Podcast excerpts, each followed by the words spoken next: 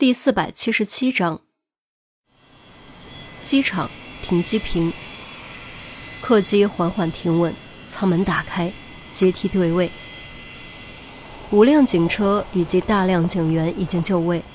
陆明、陈红和于西拾阶而上，走进客机。由于头等舱位于最前面，所以没走几步就看到了斯提娜。斯提娜并没有慌乱。更没有任何挟持人质、负隅顽抗的举动，他只是静静的坐在那里，左手撑着侧脸，似乎在思考问题。天网恢恢，疏而不漏。现在你还有什么想说的？陈红走到斯提娜面前，斯提娜没有立刻反应过来，足足过了十几秒，才抬头看了陈红一眼。你们找到主席了？当然。怎么找到的？能告诉我吗？于西，你告诉他。陈红给于西使了个眼色，于西将钟离的分析以及警队的行动过程和盘托出。末了，他说道：“怎么样？你说的不算冤枉吧？厉害，果然虎父无犬子。我终究还是栽在了这对父子手里。不冤，不冤。”斯提娜笑了几声，主动站起身，伸出手。现在以间谍、绑架、谋杀、故意伤害等多项罪名对你实施拘捕，你将在我国得到应有的审判和惩罚。于西取出手铐，冰冷的手铐咔嚓落下，坚硬的金属质感和纤细的双手形成鲜明对比。不用压着我，我自己会走。斯提娜并没有因为被捕而消沉悲郁，昂起头，宛若高傲的白天鹅，一步步拾级而下，走下飞机。钟离也在场，他望着斯提娜，斯提娜扫视一圈，也望向了他，并朝他露出一个奇怪的笑容。明明没有任何言语，钟离却突然间明白了斯提娜笑容的含义。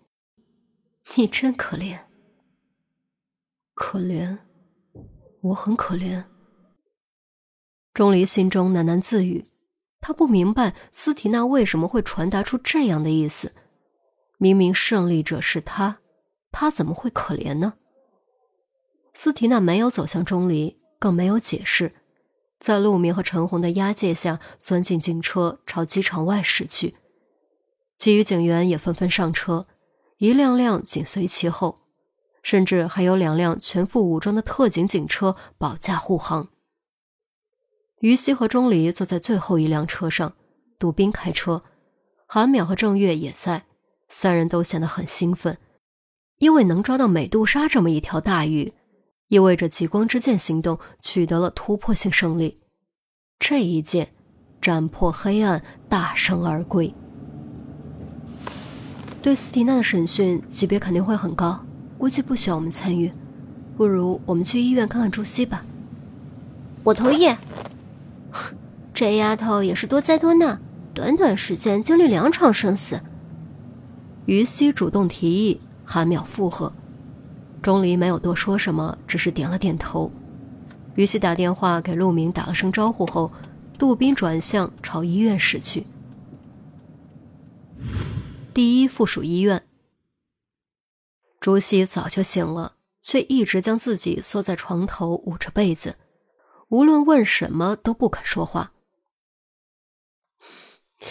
都怪我，都怪我！如果我多个心眼，就不会发生这种事情了。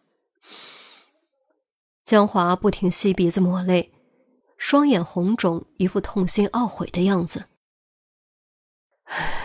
应该怪我。要不是我真的相信了他是搞投资的，这一切就不会发生。朱文仙腿上还打着石膏，拄着拐杖坐在床边叹气。他这一身伤，朱熹遇到的危险，全是因为斯提娜。可惜现在说什么都晚了，该发生的、不该发生的都已经发生了。就是，都怪你！你为什么不早点识破他？江华突然变脸，将手中捏成团的纸巾狠狠砸向朱文仙，接着又将纸巾盒砸了过去。朱文宪手脚不便，没法躲，被打了个正着。这一幕正好被提着果篮走进来的钟离、于西、郑月、韩淼和杜宾看到。韩淼当时吐了吐舌头，敢这样砸朱市长的，估计也就只有江华一人。朱市长，我们来看看朱熹，他怎么样了？于西率先开口试探着问，顺势将果篮放在桌上。韩淼和郑月对视一眼，其实不用问。只看朱熹的状态就知道肯定不怎么样。江华撇过头抹眼泪，顾不上回答。朱文先叹了口气，撑着拐杖站起身，微微躬身道：“多谢你们把西西救了出来，真的多谢你们。”众人受宠若惊，韩淼赶紧摇手：“朱市长，你客气了，这都是我们的职责所在，没什么好谢的。就算要谢，你也应该谢钟离。”是他找到了斯蒂娜藏朱熹的位置。哦，朱文先愕然看向钟离，江华闻言也转过头来。对于这些，他们还真不知道。啊，事情大概是这样的。郑月大致将整件事的过程复述了一遍，尤其着重描述了钟离的破解方法，其中有几处不太对的地方，也都被韩淼、于西和杜宾予以纠正。朱文宪和江华听后一脸惊愕，目瞪口呆望着钟离，完全没有想到钟离竟然在那种情况下还能想到办法。钟离被看得有点不好意思，尴尬的摸了摸鼻尖。其实主要还是运气。如果斯提娜坐的不是阿联酋航空那一班飞机，如果不是走的中转迪拜的航线，我也没有任何办法。话音刚落，就被韩淼打了一下。切，谦虚个啥呀？是真的很厉害，好不好？要不是你，这子可就黄了，我们全都得挨处分，连陆队都不例外。所以你可是我们的拯救天使呢。呃，拯救天使都搬出来了，钟离真的无言以对。便在这时，周文宪忽然一瘸一拐走了过来。强撑着给钟离深深鞠了一躬。哎，您这是做什么？钟离赶紧伸手去扶，韩淼和于西也赶紧伸手，生怕朱文先摔倒。别拦我，这一躬是感谢你救了我女儿。朱文宪直起身，眼神复杂，用愧疚的语气接着说：“实话说，上一次其实也是你救了他。”但我却心怀不满，找你质问。这一次你又救了他，我真的不知道该说什么了。上一次的事情已经过去了，这一次我也只是做我该做的而已。不，无论如何，我都一定要谢谢你。今后如果你遇到什么困难，尽管来找我。只要我朱文先能办到，且不违法不违道德，我一定会竭尽全力的报答你。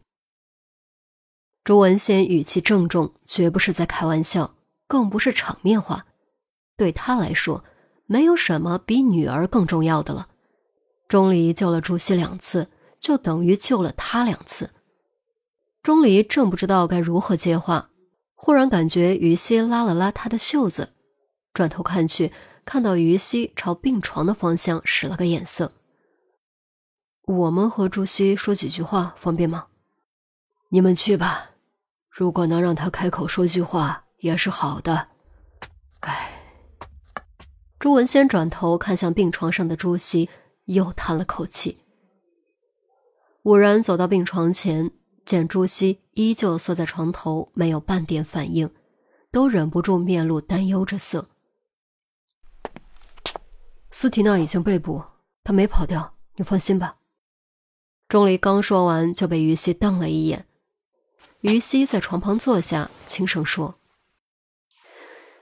我知道你根本不关心他是不是被捕，你只是不明白他为什么要那样对你，对吗？”令人吃惊的事情发生了，无论朱文先和江华怎么问都不肯开口的朱熹，居然因为这句话有了反应。他眼珠动了动，微微侧头看向玉溪，用有些嘶哑的声音道。为什么？我真的不明白。其实你明白，你只是无法面对而已。朱熹没有反驳，只是看着于西。他的确从一开始就是在利用你，也没有把你当朋友。但有一点可以肯定，那就是他对你还是心怀愧意的，真的。于西笃定的说着，朱熹依旧沉默，眼神却微微闪烁了一下。在找到你的那个地下室，我们检查后发现灯泡被烧坏了，这说明他离开之前给你留了灯。他为什么要给你留灯呢？反正他都要逃出国了。反正你只是他的利用工具而已，有必要考虑你的感受吗？其实没必要的，但他还是给你留灯了，因为他觉得你会害怕，他不想让你太害怕。正月、杜斌和韩淼面面相觑，他们怎么不知道这些？难道是钟离检查发现的？朱熹眼神再次闪烁，接着轻轻颤抖了一下。他刚刚醒来的时候，头顶的灯的确是亮的。后来灯突然烧坏了，他才吓得昏了过去。江华听得气不打一处来，刚想怒骂斯提娜几句，却被朱文先阻止。朱文先摇摇头，示意他先不要打断。你想想，他这样一个杀人不眨眼的狠角色，居然会对你心软，这难道还不足以证明你的真诚打动了他？让他对你产生了感情吗？像他这种人，应该是没有朋友的。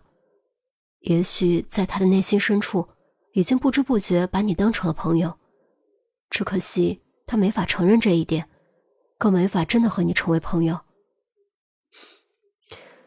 这就是他的命运。于西说完，感慨似的一声轻叹，他也不知道自己是如何看懂这些的。但他就是看懂了。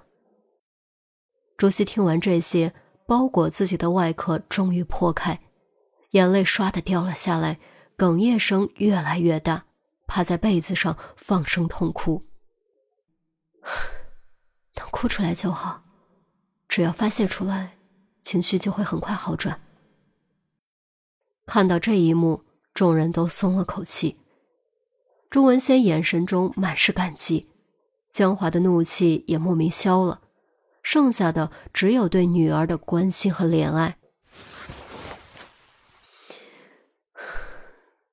都过去了，一切都会好起来的。于西轻轻揽住朱熹颤动的肩膀，柔声安慰。和朱熹比起来，他经历的挫折磨难更多，但他一样挺了过来，所以他相信，只要朱熹能够挺过来。就一定能够从中汲取经验，获得成长。